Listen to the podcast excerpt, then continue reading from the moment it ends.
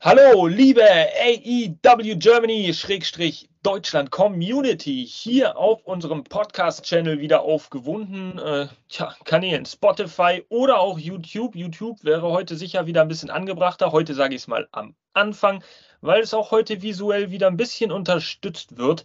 Aber natürlich könnt ihr euch unser Gesabbel dann auch bei Spotify während einer entspannten Autofahrt zur Arbeit vielleicht anhören. Ähm, nichtsdestotrotz besprechen wir heute die aktuelle Dynamite-Ausgabe und das ist die Folge 162. Aber zunächst, ja, without further ado, wie man so schön sagt, äh, begrüße ich natürlich an äh, meiner Seite wieder zwei wertgeschätzte Kollegen. Fangen wir mal an mit dem belgischen bissigen Kampfhund und jetzt kommt es wieder aus der Pistole geschossen. Die liebe Jana ist heute wieder mit dabei. Grüße dich, Jana. Hallo. Ja, grüße euch auch und alle Zuhörer. Schön, dass ihr wieder dabei seid. Vergesst nicht zu subscriben. Und zu liken und zu kommentieren okay. und dies und das und jenes und zu verbreiten. Ja. Das würde sicherlich auch unser geschätzter anderer Don der Dons äh, sagen. Und der ist heute auch wieder mit dabei. Don Cesco ist mit von der Partie bei dieser Dynamite Review. Grüße dich. Ja, schönen guten Tag, guten Abend oder gute Nacht, wann auch immer ihr die Folge gerade hört oder auch auf YouTube anschaut. Mega cool, ähm, dass wir wieder zusammen eine Dynamite Review machen. Und ich muss auch sagen, wenn ihr die Chance habt, auf YouTube die Folge anzuschauen, Jasper hat da wirklich was Krasses wieder produziert, unser Mr. Shitstorm. Ähm, dafür erstmal fette Props. Und ja, bleibt gespannt. Schreibt uns weiterhin gerne Kritik oder Verbesserungsvorschläge, aber auch gerne ein Lob. Da lächeln wir alle wieder. Und ich würde sagen, let's fucking go. Das ist das Wort. Aber bevor wir richtig loslegen, finde ich meine persönliche Meinung, ich möchte einmal einen Shoutout an unseren aktiven YouTube-Kommentar Faktor schlechthin machen und Mr. Gonzo. Ich möchte es einfach mal wertschätzen. Die letzten Ausgaben dieses Podcastes, lieber Mr. Gonzo, du, sie, er, sie, es, ja, immer irgendwie kommentiert, immer sein Senf dazu gegeben. Genau das ist die Kommunikation, die wir haben wollen. Vielen Dank auch für das Feedback natürlich. Wir appreciaten das in jeder Hinsicht. Und äh, tja, ohne weiteren Umschweif, das ist auch meine neue Lieblingsfloskel, würde ich mal sagen, starten wir eine Präsentation zu einer Dynamite-Folge, die das ein oder andere verspricht und auch die ein oder andere Auflösung zu ja, der ein oder anderen Storyline dann jetzt mal bereithält. Also seid ihr bereit, das AEW Dynamite äh, die Folge. So, fangen wir mal an. Wartet, wartet, wartet. Ah, Mann, ist das wieder professionell hier. Also, da haben wir es. Wie ihr seht, wir befinden uns in Boston, Massachusetts, in der Agnes Arena und äh, tja, eine Arena prall gefüllt, wenn man so möchte, mit etwa 3000 Zuschauern bei dieser Ausgabe Dynamite Folge 162. Ich habe es vorhin schon erwähnt. Und äh, nur zur kleinen Info, es ist unser Podcast Episode 63, damit man mal sieht, wie weit wir schon gekommen sind. Tja, das erste Match, da wollen wir auch gleich mal einsteigen. Da ging es ja schon gleich heiß her. Also ein Opener, der äh, ja, vielversprechender gar nicht sein konnte. Nur, äh, bevor ich das vergesse, gucken wir überhaupt erstmal, was hier auf der Karte steht. Ja? Ihr seht es auf der rechten Seite schon hier mittig. Zumindest die YouTube-Nutzer sehen es. Es geht gleich los mit dem Opener. Und zwar ist es das Eight-Man-Tag-Team-Match, aus, bestehend aus vier Tag-Teams. Wie acclaimed und FTR äh, treffen auf Swerve in Our Glory und Austin und Colton Gunn, die Guns. Ein Match, was ja, letzte Woche festgesetzt wurde äh, und sich kristallisiert hat. Außerdem hören wir heute von John Moxley und MJF.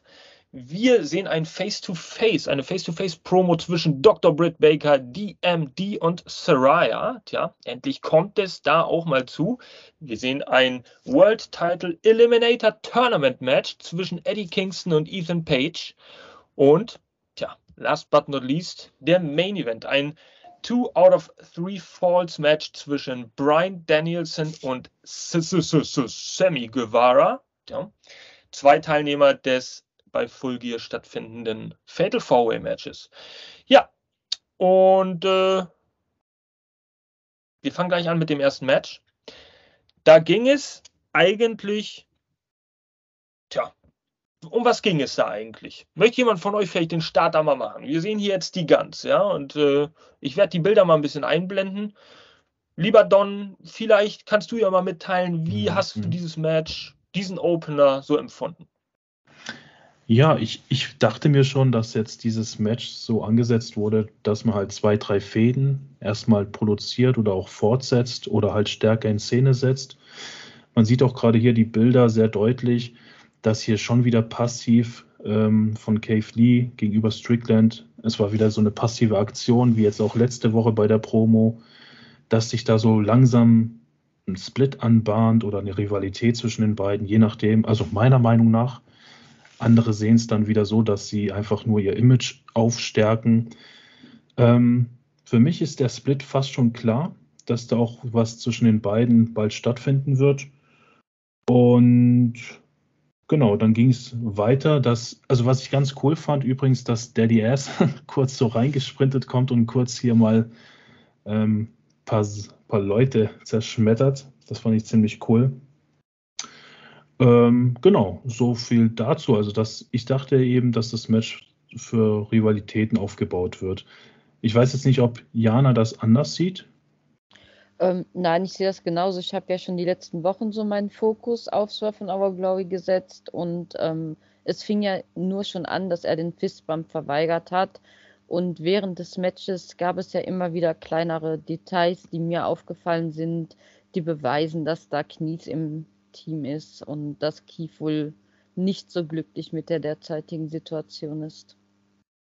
Man muss natürlich auch sagen, du, du ergänzt es gerade sehr gut, es gab ja zwei Aktionen, die mir herausgestochen sind.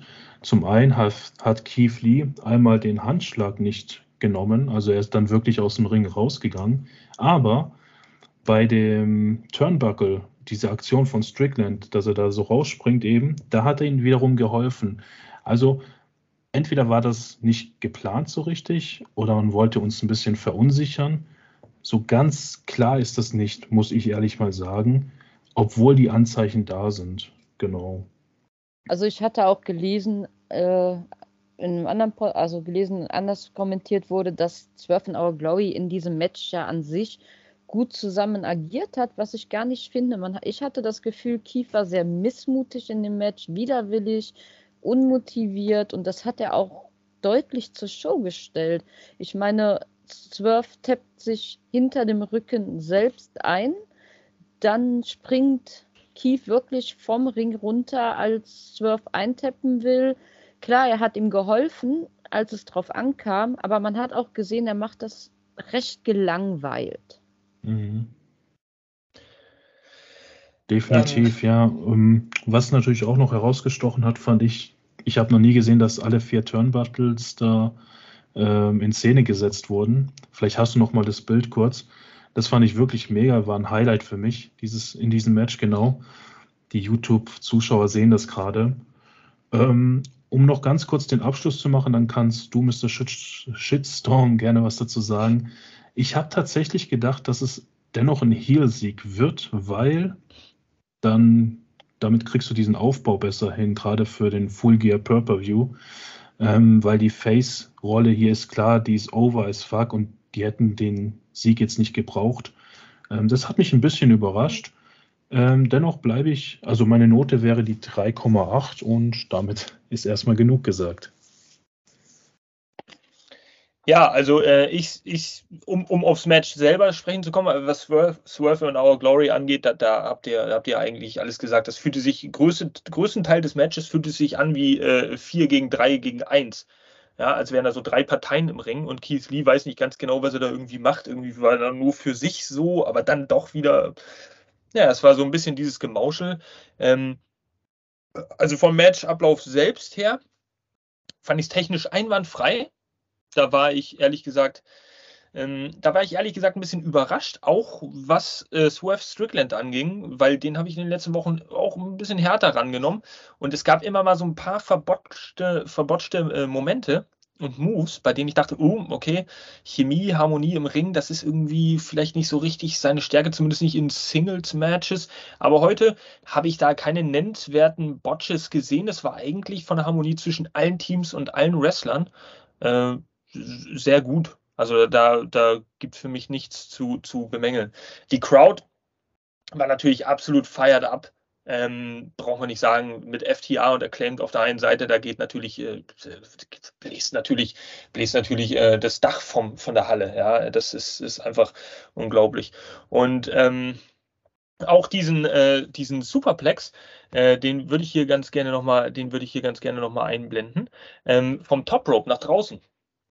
Das ist auch so eine Aktion, die habe ich äh, so auf eine, auf eine Menschenmenge auch noch nicht in Erinnerung. Zumindest, dass sie, dass sie halt mal so ausgeführt wurde. Und das war nun auch schon ein recht heftiger, heftiger Bump irgendwie.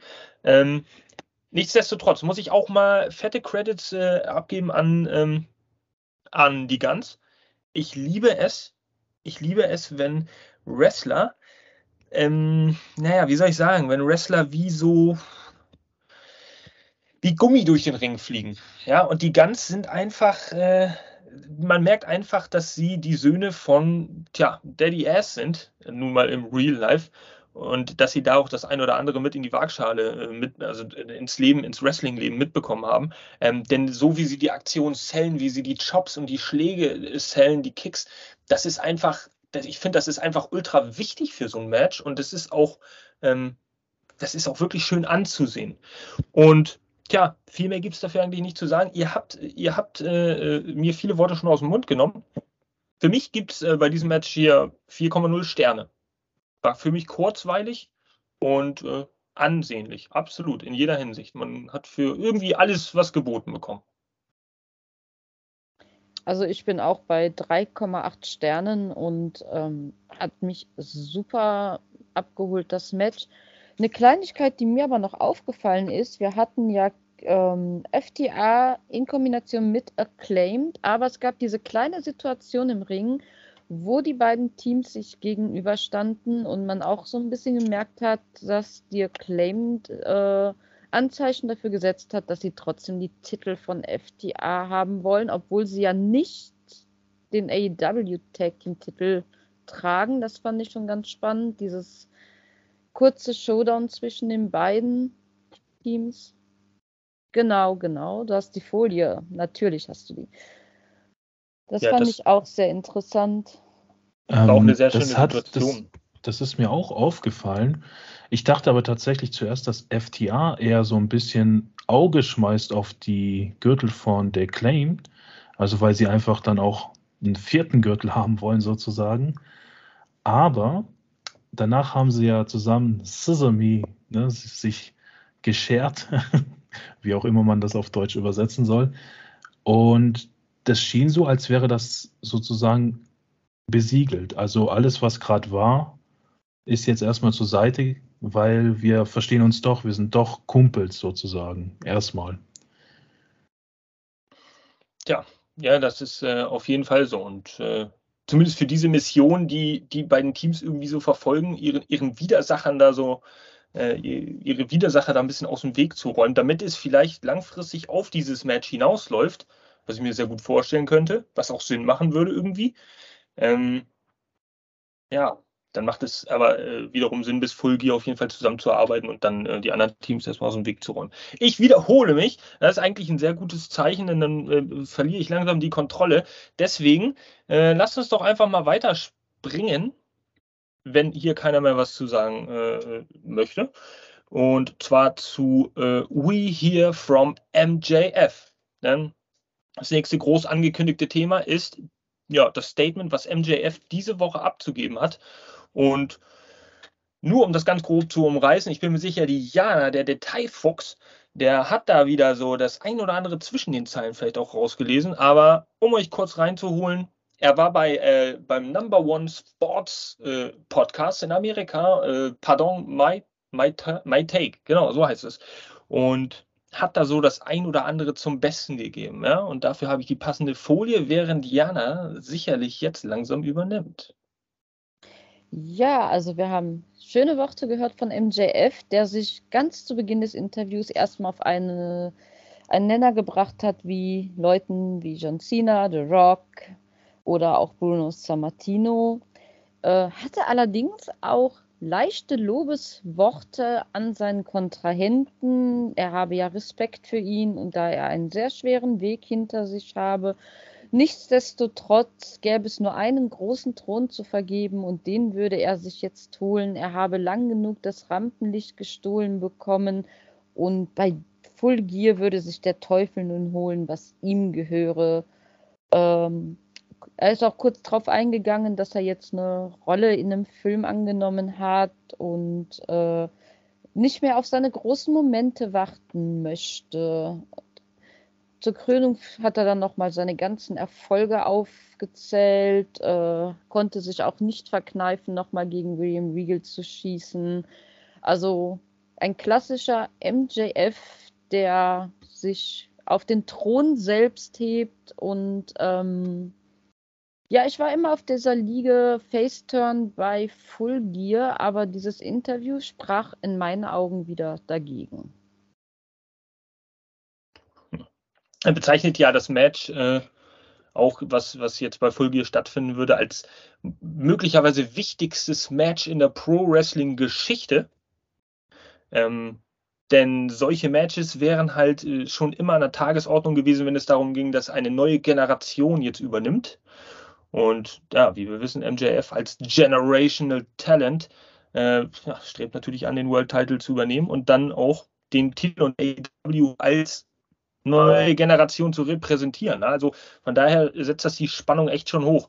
Aber äh, mal kurz zu Cesco, du bist eigentlich immer so, so, naja, was ich an dir schätze und mag, ist, du bist immer ein sehr ruhiger Zeitgenosse. Aber auf, auf einem Level von 0 bis 10. Sag, sag du uns doch mal, wie hyped bist du denn da auf den Main Event? Weil deine Meinung haben wir jetzt in den letzten Podcasts ja leider nicht gehört. Ähm, dein Take jetzt mal zu MJF gegen Moxley. Mr. Shitstorm, be careful what you wish for. I'm fucking ready for this match. Also ich sag dir ganz ehrlich, ich muss sagen, ich bin, ich mag John Moxley, keine Frage, er ist ein guter Wrestler. Aber ich sage dir eine Sache, nach dieser Promo von MJF möchte ich einfach nochmal deutlich sagen, so wie Jana es auch schon gesagt hat, er hat sich verglichen mit dieser neue, neuen Ära, ähm, wie ein Hulk Hogan, John Cena, The Rock und so. Und viele werden mich dafür schlagen, wahrscheinlich auch im Kino Unna, ne? wir sehen uns da. Ähm, für mich ist der Typ eine neue Ära. Auf jeden Fall. Und in 20, 30 Jahren wird er den Status eines Hulk Hogans, John Cena, The Rock haben. Das ist einfach ein Fakt für mich, jetzt schon. Ich freue mich mega auf den Main Event. Ich hoffe, er gewinnt den Titel, er hält den Titel lange. Ähm, ich freue mich aber nicht so auf John Moxley. Vielleicht fehlt mir da diese Chemie zwischen den beiden, weil John Moxley einfach dieser Hardcore-Typ ist. Gegen den Kenny Omega ist es immer geil und so. Aber gegen den MJF, der so ein bisschen dieses Spielerische drauf hat und diese Tricks und so. Es wird spannend, aber ich glaube, dass John Moxley da den kürzeren ziehen wird, was meine Erwartungsstufe jetzt so bereithält. Ähm, was ich aber auch noch sagen möchte, ganz kurz zu der Promo. Ich war anfangs tatsächlich ein bisschen skeptisch, weil es ist ja eine aufgenommene Promo. Ähm, aber trotzdem kam sie einfach so rüber, als wäre sie live. Und ich habe auch noch kurz gelesen beim Observer, dass diese Promo nur einmal aufgenommen wurde. Also sozusagen ein One-Taker. Dementsprechend ist es ja live, kann man ja so sagen. Das nur mal so als Randnotiz. Also um deine Frage zu beantworten, ich freue mich mega. Und ja, let's fucking do this. Also ich hoffe, MJF schafft es. Vielleicht noch mal ganz kurz meine Frage an euch beide. Äh, Jana und ich haben es ja auch schon thematisiert, aber ich möchte es nochmal fragen. Ähm, würde genau aus diesem Grund, den du angesprochen hast, die unterschiedlichen Matchstile und auch John Moxley, der eher als Hardcore-Brawler-Wrestler unterwegs ist, genau so eine Stipulation jetzt vielleicht gut passen? Definitiv, ja, definitiv. Gerade auch für den Main-Event-Status, um das Ganze so ein bisschen abzuheben. Ähm, Ob es jetzt wirklich in den Käfig rein muss oder so ein Last-Man-Standing-Match, keine Ahnung. Ähm, aber es muss irgendwas rein. Definitiv, ja, da gebe ich dir recht. Also ich ja. finde, das Match braucht keine Stipulation. Das ist so angehypt worden. Also ja, ich, ich finde.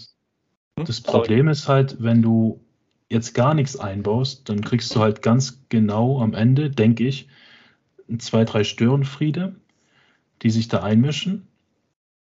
Und ja, dann kommt so ein DQ und dann pisse ich mich richtig, also dann bin ich wirklich aggressiv, sage ich mal, weil das geht gar nicht.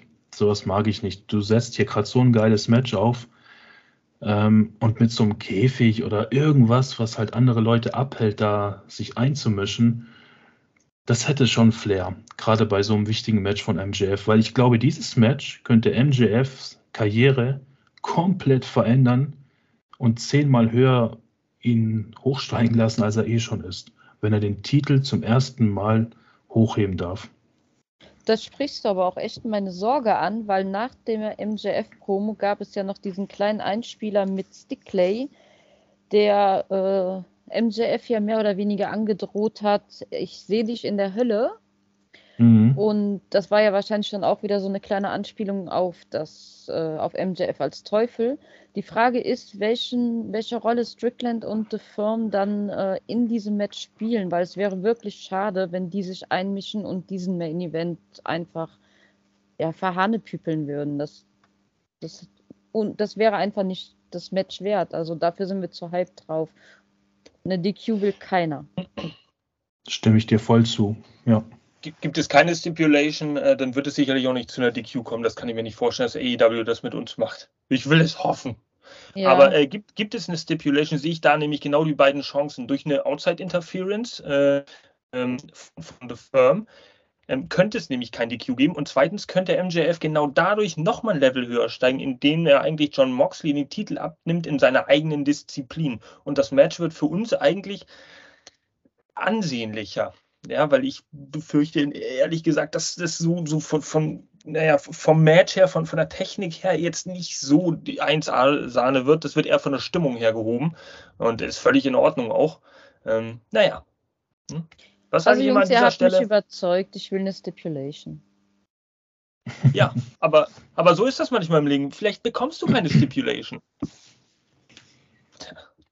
wie, wie der Don schon sagte, be careful what you wish for. Äh, sehr schön. Lassen wir uns überraschen.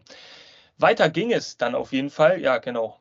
Die, die Promo brauchen wir nicht ansprechen. Diese, diese ganz, dieses ganz kleine Video hier, dieses halbminütige von Stokely, da habe ich auch tatsächlich gar keine äh, Folie von. Aber Folien habe ich zum Beispiel von nächstem Match.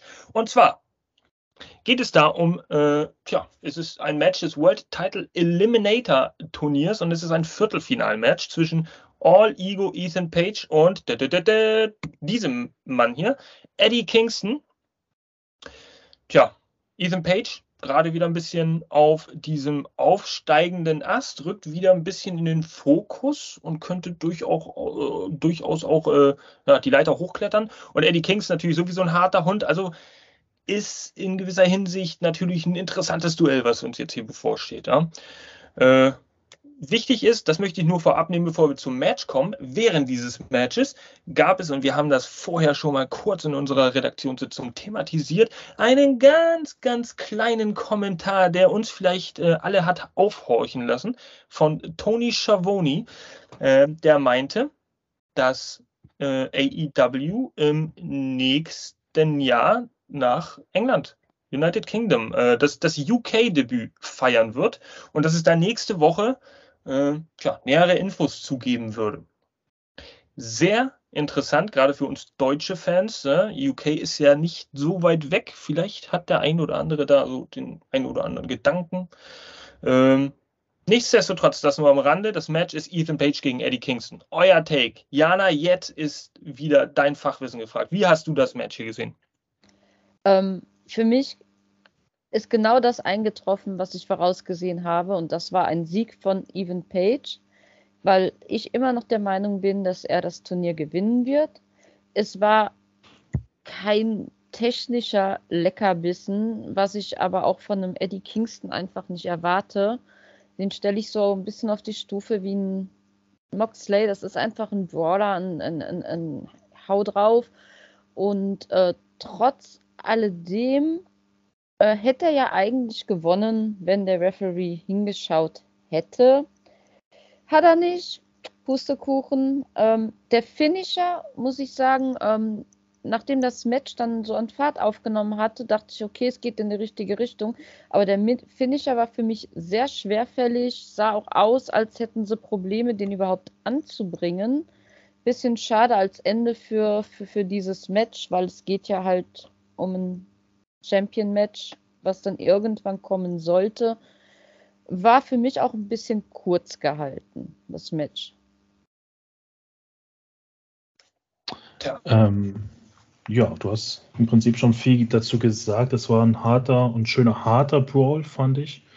Eddie Kingston-Style. Ich habe mich übrigens auch gefreut, ihn mal wieder zu sehen. So ist ja nicht. Ähm, ich fand auch, wenn man das Ganze neutral betrachtet, hätten beide den Sieg verdient, um in dieses Turnier halt weiterzukommen. Aber wie du schon sagst, Ethan Page, das war schon fast glasklar wie Glasreiniger, dass der gewinnt. Also gar keine Frage. Ähm, ich fand aber tatsächlich diesen Move, den ihr gerade auf YouTube seht, diesen Finisher, ich fand ihn gut in der Hinsicht aus Respekt, dass du da so einen Eddie Kingston so hochhebst auf zwei Seilen ähm, und ihn dann noch in die Luft so schleuderst. Also deswegen fand ich ihn gut, weißt du, ich empfand das als gut. Ich verstehe natürlich deine Ansicht, dass das nicht professionell aussah oder nicht top. Ne? Da kann ich dir natürlich auch zustimmen. Ähm, ich bin gespannt. Dennoch, was mit Eddie Kingston jetzt so passiert, für mich gehörte auf jeden Fall in die Main Show, weil ich sage es immer wieder, Eddie Kingston ist für mich einer der einzigen Wrestler, der nicht Face ist und nicht Heel. Heel. Ähm, er ist einfach Eddie Kingston. Der hat so eine eigene Kategorie. Deswegen hoffe ich, dass er da öfter wieder bei Dynamite auftreten wird. Für mich eine 3,6. Genau. Ja, ich brauche nicht mehr viel dazu sagen. Ich möchte nur hinzufügen, es ist immer schwierig und das Thema haben wir gerade auch in Bezug auf Moxley angesprochen, äh, wenn so verschiedene Stile aufeinandertreffen, das kann durchaus immer eine zündende Idee sein im wahrsten Sinne des Wortes, kann aber auch mal richtig nach hinten losgehen und wir haben jetzt hier verschiedene, verschiedene äh, Stile, die aufeinandertreffen, ja, und zwar Brawler gegen, tja, wie würde ich äh, Ethan Page bezeichnen? Vielleicht ein Technical Powerhouse, ja, der, der kann die durchaus die ein oder andere agilere ähm, Aktion auch zeigen, ist aber in meinen Augen halt auch ein Kraftpaket. Was willst du da an technischer Raffinesse dann irgendwie erwarten? Das ist dann so, als ob du mit einem Baumstamm wrestelst manchmal. Äh, in dieser Hinsicht fand ich das auch einen großen Teil des Matches recht schwergängig. Nichtsdestotrotz, ja, der Finisher war gut. Es gab einige einige recht gute Aktionen äh, von, von Ethan Page. Es war natürlich auch ein verhältnismäßig hartes Match mal wieder, wie man es von Eddie Kingston auch kennt. Chops waren an der Tagesordnung. Das ist ja immer, es wird ja immer gechoppt mittlerweile. Chops ist ja hier so das, der absolut neue Trend. Und äh, von mir, tja, 3,0 Sterne. Also da bin ich auch ein bisschen höher. Ich gebe dem 3,4 Sterne und bin sehr gespannt, auf wen Page dann treffen wird, äh, Bandido oder Rush. Tja, wir werden es wir bei Rampage rausfinden, dann werden ja wieder drei neue, drei neue Gegner. Was ich interessant finde hier, äh, liebe Jana, äh, wenn ich meine strengere, meine strengere Bewertung hier äh, äh immer so hoch äh, preise und dann eine gute Bewertung gebe, dann werde ich gleich kritisiert von dir. Jetzt gebe ich einmal aber wirklich eine harte Bewertung, da wird einfach gar nichts zugesagt. Werde ich vielleicht auch nochmal gelobt. Das hast du wunderbar gemacht. Ja, Klopf danke. dir selber ja, auf die Schulter. Ja, das mache ich jetzt auch. Guckt alle auf die Kamera. Hier einmal und noch die andere. Genau. Ach, auf dieses wunderbare AEW Germany T-Shirt aus feinster Baumwolle. Ähm, fahren wir weiter fort. Ich habe jetzt keine Folie zu dieser, zu dieser nächsten ganz mini kleinen Promo, die im Backstage-Bereich da äh, bezüglich Jade Cargill abgelaufen ist. Aber so schnell kann tatsächlich auch kein Mensch auf der Welt irgendwie auf Pause drücken, wie diese, diese Interviews im Backstage-Bereich dann immer ablaufen. Ähm, Vielleicht nur so viel dazu. Es wurde letztendlich dann festgesetzt, Jade Cargill gegen Nyla Rose ist ein offizielles Full Gear Match. Es wurde jetzt bestätigt, wurde danach auch eingeblendet. Und da geht es also um die TBS Championship. Werden wir mal schauen, auf welchem Platz, äh, tja, auf welchem Platz der Card dann dieses Match landet, äh, da bin ich persönlich mal gespannt. Nichtsdestoweniger trotz geht es natürlich weiter mit Wrestling-Action im Ring und äh, das nächste Match wurde äh, gar nicht groß, auch von uns hier nicht anfangs beleuchtet, auch von, von AEW selber nicht, aber es äh, gibt noch eine TNT-Title Open Challenge ausgesprochen von Wardlow, wenn ich das richtig verstanden habe. Und wen sehen wir da im Ring? Da sehen wir einfach mal so aus dem Nichts Aria Daivari mit dem Butler. Und äh, ja, er tönt halt großspurig an, dass wenn er die Chance bekäme auf den TNT Championship, dann äh, würde, würde Wardlow halt den Butler als Geschenk bekommen. Ja, äh, und was das für ein Aufstieg wäre für, für, äh, für Wardlow, dass er doch damals aus der zweiten Reihe bei MJF dann selber äh, endlich mal einen Butler an seiner Seite hätte für ihn die zweite, zweite Geige gespielt. Was soll ich euch dazu sagen? Ja, fand, ja dass du es falsch verstanden hast, Mensch. Ja, hast du. Also jetzt sage ich wahrscheinlich auch was Falsches, Jana, aber ich habe es so verstanden, dass er den Butler für den Championship, also für den Gürtel austauschen würde, ohne Match, ohne nichts. Ganz, ganz genau. Genau. Ich genau. habe ich hab tatsächlich, ich habe tatsächlich, ich muss ganz ehrlich, ich habe hab gerade noch überlegt, als ich das gesagt habe, ähm, ob das für den Titel war, aber ich meine so, das, das war ja dann wirklich ein bisschen platt, war. Ich habe das. Hm, okay. Du am Ende des Tages, Mr. Shitstorm generiert seinen eigenen Shitstorm, Shitstorm ist doch auch geil. Nee, just kidding, just kidding. Ähm, für mich persönlich war dieser Deal eh lächerlich Kindergarten. Die ganze Promo war Kindergarten. Am Ende ging es mir eigentlich nur darum, wann kommt ähm, Powerhouse Hobbs. Was passiert jetzt? Wie wird das aufgebaut? Ich mache es ganz kurz, dann darf Diana gern was sagen. Ich fand es wirklich geil von AEW, dass man jetzt hier diesen, ähm, ja, das von Joe einfach macht, diesen Angriff, dass er da nicht mit Wardlow in Zukunft kooperieren wird. Was ich aber noch geiler fand von AEW, man hat jetzt drei Super Heavyweights gesplittet weil ich dachte zuerst, oh nein, jetzt wird Joe mit Hobbs zusammen was machen, aber nein, man hat deutlich gesehen mit ein paar Staredowns, ähm, auch die beiden verstehen sich nicht und ich freue mich schon, wenn es dann irgendwann soweit ist, dass die drei so eine Art Triple Threat, äh, Triple Threat Match haben werden. Am besten auch mit irgendeiner Hardcore-Szene für so Super Heavyweights. Ähm, also das wird richtig interessant, kann geil werden. Und ich finde persönlich diesen Aufbau dieser Fehde jetzt ähm, hat AEW gut gemacht mit den Mitteln, die sie haben. Und Wardlow hat jetzt ja auch einen Bet äh, Butler an seiner Seite, theoretisch. Aber er wird ihn wahrscheinlich nicht brauchen. Hm. Wieso Butler? Den hat er ja anscheinend nicht. Also er hat den Titel ja nur scheinbar übergeben, als er rauskam, so nach dem Motto, ja, ja, ach ja, na klar, aber, bekommst du den Gürtel. Nee, aber ich meine, der Ari wird ja nichts dagegen sagen. Wenn Wardlow vor ihm steht und sagt, hey, dein Butler gehört mir, ganz ehrlich, dann gehört der Butler Wardlow. Das meine ich halt so hypothetisch. Ach so. Ob das so kommen wird, ja, das wäre auf jeden Fall mal interessant. Frage ist, braucht er einen? Will er einen haben? Hm. Tja. Tja. Ja, äh, ich glaube, zum Match selber, brauchen wir überhaupt nichts sagen, war ein reines Squash-Match zur, zur Profilierung und zum Aufbau äh, genau dieser Situation hier. Ähm, dass sich da ein neuer Contestant quasi in diese Storyline mit einmischt. Und das hatte ich ja auch über die letzte Woche insbesondere so ein bisschen abgezeichnet. Wir haben diesen, diesen Push von, von Wardlow da äh, mitbekommen, wo Samoa Joe nicht so ganz amused war. Und diese Woche war, glaube ich, der, der ausschlaggebende Grund, wenn man das vielleicht so deuten kann, die Tatsache, dass Wardlow sein, sein, sein, sein Ego hat pulsieren lassen und gesagt hat, er, ähm, er wird sich jeden Titel in der Company holen und wird auch den TNT-Titel für, für immer behalten. Ähm, das hat wahrscheinlich Samoa Joe so ein bisschen ja, zum, zum Nachdenken gebracht und dachte, hey, Moment, jeden Titel, der meint er vielleicht auch meinen.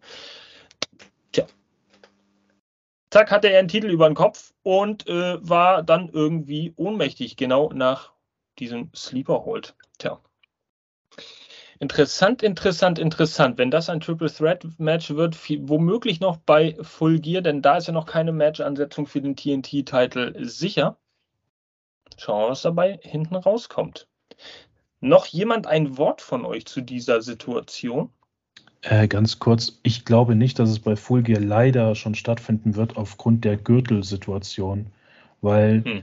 das wäre sehr unfair, dass Joe dann seinen Gürtel nicht verteidigen müsste. Theoretisch, weil es geht ja gerade nur um Wardlow, um seinen Aufbau seiner Fehde.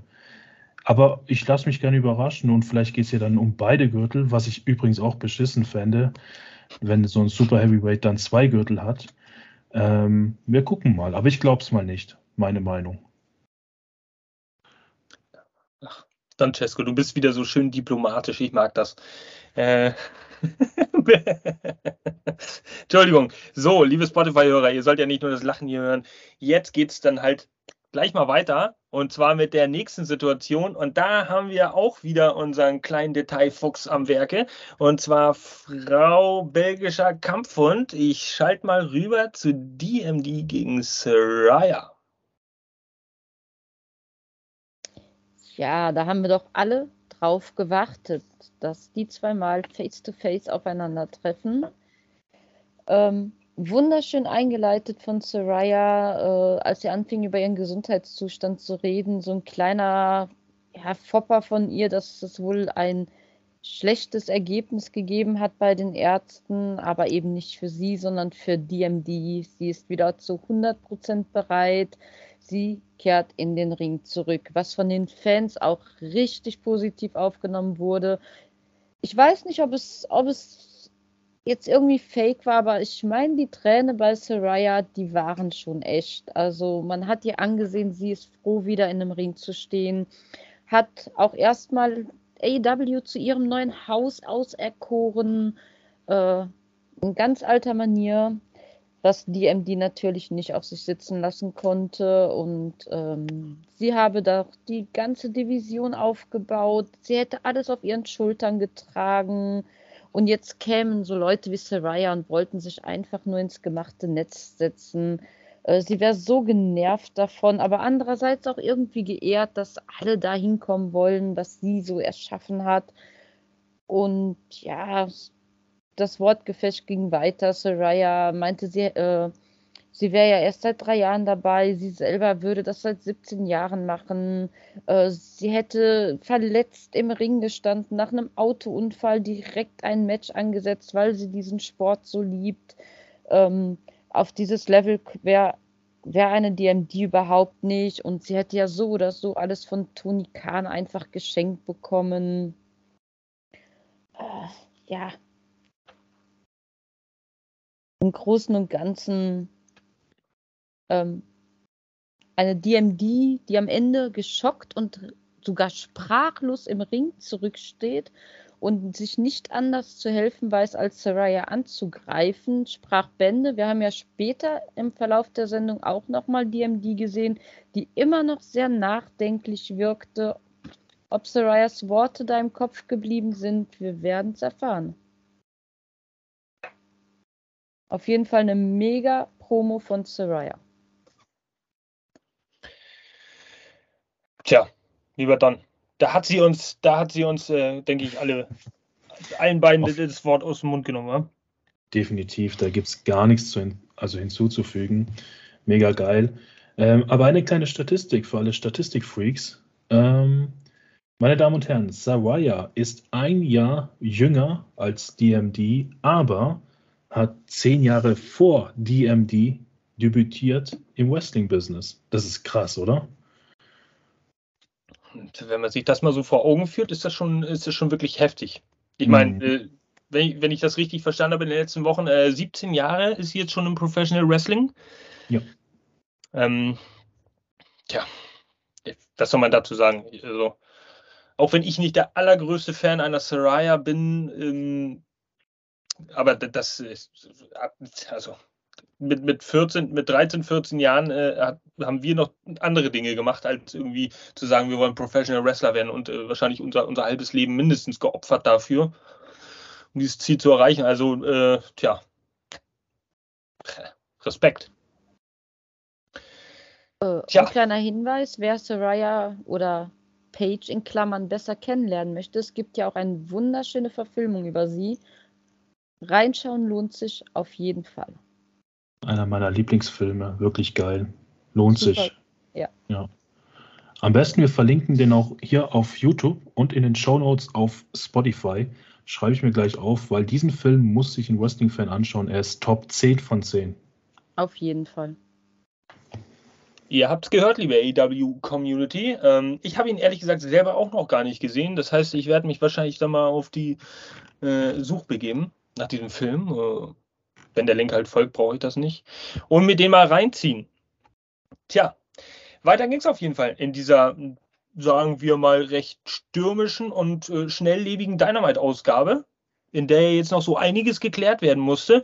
Unter anderem eine Geschichte, die äh, ich, ich, weiß ehrlich gesagt nicht, wie sie zur Geschichte gekommen ist, aber dafür, äh, tja, ja, Lethal, äh, äh Dutt und Singh, die haben jetzt Cold Carter quasi, beziehungsweise QT Marshall, erstmal einen Umschlag mit Geld überreicht, dafür, dass er letzte Woche halt äh, ja, sich als Sting verkleidet hat, was wir ja, dank Mr. Gonzo, ja, vielen Dank für das Feedback, äh, was wir irgendwie unterschlagen haben letzte Woche, obwohl wir dazu sogar noch ein Bild eingeblendet haben. Schande über uns. Wir geloben Besserung. Ähm, tja, auf jeden Fall hat Cold Carter da seinen Anteil bekommen. Wenn ich es richtig gesehen habe, war das, glaube ich, ein Dollar oder auf jeden Fall ein Schein. Äh, sehr schöne Ausbeute. Und plötzlich kam dann die Treppe hoch. Tja, Best Friends Orange Cassidy und Danhausen. Äh, damit es auf jeden Fall in erster Linie schon mal plötzlich zu einem Match kommt zwischen Orange Cassidy und Lee Johnson bei Rampage um den All Atlantic Title. Ja, das ist in typischer Orange Cassidy-Manier mal wieder passiert. Lee Johnson hat da sein Mundwerk, äh, seinen Mund weit aufgemacht und Orange Cassidy hat gesagt, okay, lass uns das machen, Freitag, okay, und fertig. So. Auf jeden Fall ist das nächste Match dann was ja stattfindet. Vielleicht war das so ein bisschen die Hintergrundgeschichte dazu, um mal zu beleuchten, wie es jetzt zu irgendeiner Art Konstellation kommt. Ich bin da sehr auf eure Meinungen gespannt hier, lieber, liebe Tatjana und äh, lieber Don Cesco.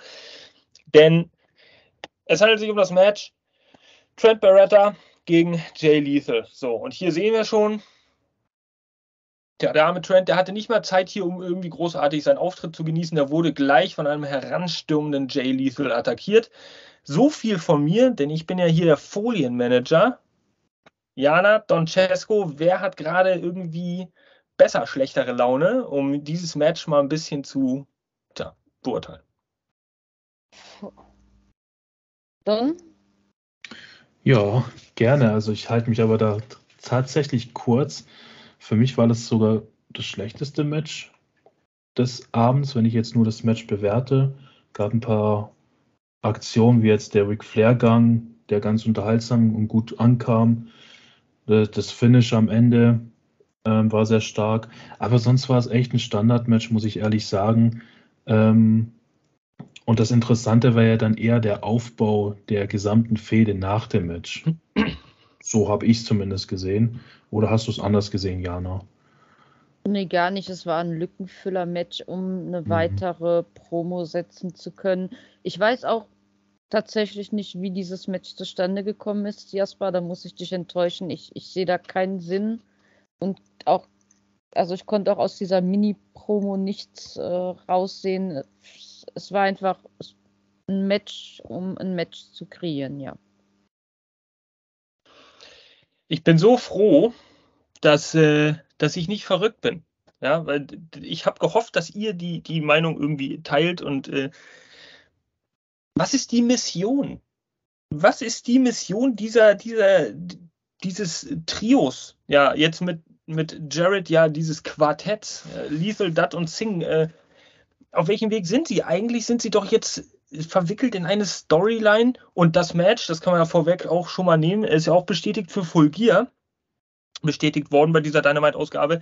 Äh, Jay Lethal und Jeff Jarrett gegen Sting und Darby Allen eigentlich sind die doch mitten in dieser Storyline. Und äh, warum, äh, warum taucht denn da ein Sting oder ein Darby Allen nicht, nicht auf? Oder kommt da ins Bild? Warum denn jetzt dieses lächerliche Match gegen Trent Beretta, was ohnehin obendrein auch noch viel zu lang ging, in meinen Augen. Ähm, es war äh, rein wrestlerisch kein schlechtes Match. Es war auch nicht überragend, es war nicht grandios, aber es war kein schlechtes Match in meinen Augen. Und es, dass die Erzählung innerhalb des Matches war, war völlig legitim und in Ordnung. Äh, Jay Lethal ist da sehr aufs Bein, sehr aufs Knie gegangen, auf das äh, linke und hat attackiert. Also das, das konnte man sich angucken, nur ich verstehe den Sinn dahinter nicht. Also das Einzige, was ich mir vorstellen könnte, es gibt ja so dieses Gerücht, dass Trent anscheinend eine, äh, ja, eine versetzte Verletzung hat, wo er eventuell noch äh, in medizinische Behandlung muss, dass man ihn vielleicht durch dieses Match rausschreiben wollte.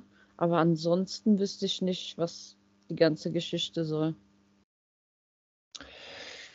Nichtsdestotrotz hat natürlich dieses äh, Match auch eine Bewertung verdient. Wir kommen sicherlich nochmal äh, darauf vielleicht kurz zu sprechen, auf das, was dann noch danach passiert ist. Äh, zumindest habe ich da auch noch ein bisschen was vorbereitet, damit man sich das visuell vorstellen kann.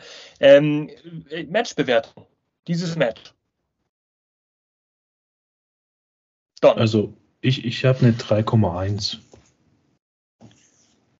2,5. Also ich habe da eine 3,3 gab einige schöne Aktionen, ja. Gab einen Release German äh, Suplex vom, vom Top Rope. Äh, Lethal, schöner, schöner Bump in die Ringecke. Äh, Lethal Injection natürlich immer gut anzugucken. Ähm, ja, das Match an sich war, war okay. Oh, kann man nicht viel sagen. Ich könnte es nicht besser machen, sagen wir mal so. So, nichtsdestotrotz, nichtsdestotrotz äh, kommen wir vielleicht noch mal ganz kurz äh, drauf, drauf zu sprechen, was dann danach passiert ist. Und zwar tauchte Double J, J-E-Double-F, J-A und ihr kennt es, wie es auch immer so war. Dann nochmal raus äh, und hat wieder mal zu uns gesprochen und uns mal ein bisschen mitgenommen auf Zeitreise, wenn man so möchte, beziehungsweise mal erklärt, was denn, worin denn überhaupt die, die Verknüpfung, die Verbindung zwischen ihm und dieser Gruppierung besteht. Und da muss ich ehrlich sagen, ähm, wenn man das dann so sieht, dann, dann wird mir irgendwie das auch erst so klar. Es ist ja vollkommen klar, dass Jeff Jarrett als TNA-Mensch äh, der, der eine Verbindung zu Sonjay Dutt und äh, Jay Lethal hat. Also, äh, aber das ist mir in der letzten Woche bei seinem Debüt noch gar nicht so bewusst gewesen, muss ich ehrlich mal gestehen diese Woche ist, ist, bei mir dann auch der Groschen endlich mal gefallen. Und ähm, tja, er hat dann noch mal so ein bisschen Satnam Singh irgendwie in den, in den Vordergrund, tja, in den Vordergrund äh, geholt und ihm da auch noch mal ein bisschen gut zugeredet, ihn vorgestellt. Unter anderem mit diesem Seitenhieb, ja, der jetzt auch schon thematisiert wurde von, von einigen äh, auf Braun Strawman und auf Triple H in seiner Promo. Ähm, in der er halt nur mal kurz anmerkte, dass das ein legit Giant ist äh, hier und äh, kein den, den, tja, den man in enge äh, rote Hosen zwängen müsste, äh, der aus der Bananennasenfabrik entstanden ist. Ja? Also so ein kleiner Seitenhieb in Richtung WWE, der da auch vom Publikum dementsprechend aufgenommen wurde. Man hörte das Raunen dann schon, schon ganz deutlich. Und letztendlich, ja, äh, wurde dann das Match halt festgesetzt, was ich gerade schon gesagt habe. Lethal und Jared gegen Sting und Darby. Er ist dann noch ein bisschen drauf zu sprechen gekommen. Ähm, bevor er dann diesen Produktionsassistenten hier äh, verfolgt hat mit der Gitarre und äh, zusammenschlagen wollte, weil er ihm irgendwie zeitlich da die Pistole auf die Brust gesetzt hat. Gibt es noch was dazu zu sagen? Ja. War das eigentlich geplant? Also irgendwie kam mir das so nicht geskriptet vor, so richtig offscript, dass dieser Typ da sagt, hey du, mach mal langsam. Aber er hat sich halt vor die Kamera gestellt, dieser Mitarbeiter. War das geskriptet? Das Weil das war total planlos und so sinnlos auch, wenn es geskriptet war, fand ich. es, es machte halt auch keinen Sinn irgendwie, weil er war mitten in seiner Promo, dann kommt da dieser, er redet und redet und redet und erzählt und gut. Und dann nach wahrscheinlich, wir haben keine Zeit, kommt zum Ende und so. Und Jeff Jarrett natürlich, ja, du, du wirst mich hier natürlich nicht äh, äh, ähm, unterbrechen und, und ein bisschen, ach, wie heißt denn das Wort? Mhm. Äh, Maßregeln, wenn du so möchtest. Also, ich weiß, dass ihr beide da, wir hatten ja schon mal ein Gespräch drüber, über Double J, ein bisschen überzeugter seid als ich.